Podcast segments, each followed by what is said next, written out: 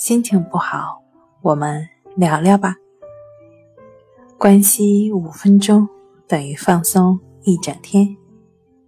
大家好，欢迎来到重塑心灵，我是主播心理咨询师刘星。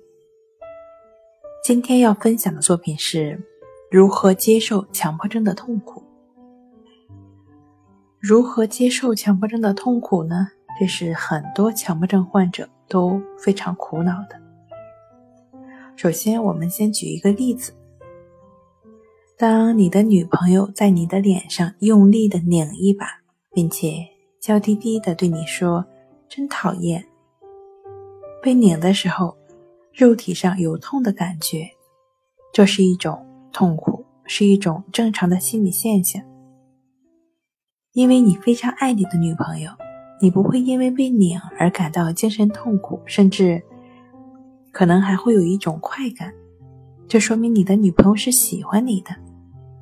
可是，当你的仇人在你脸上用力的拧一把，你一定会感觉到非常的痛苦。那为什么同样被拧，一个感到快感，另一个感到痛苦呢？这是因为。当你的女朋友拧你的时候，虽然痛，但是你全然的接受了这个痛，因此痛苦已经完全变了味儿。当你的仇人拧你一把的时候，你会以愤怒的心态去拒绝和排斥这个痛，因此你感到痛苦无比，发誓要报仇。因此呢？所谓的精神痛苦，纯粹是人的一种主观体验。由此可以看出，痛苦是人们主观的一种看法，主观的一种构造。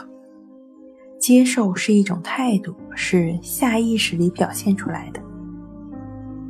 对待症状，应采取不讨厌、宽容，甚至喜欢的态度。虽然丑陋让人不舒服。毕竟也是你的孩子，当然了，这个孩子是加引号的。如果采取这种态度，就是接受了，被接受了的症状就不是症状，是正常的生理现象。好了，今天跟您分享到这儿，欢迎关注我们的微信公众账号“重塑心灵心理康复中心”，也可以添加 “s u 零一”。一二三四五六七八九，与专业的咨询师对话。你的情绪，我来解决。那我们下期节目再见。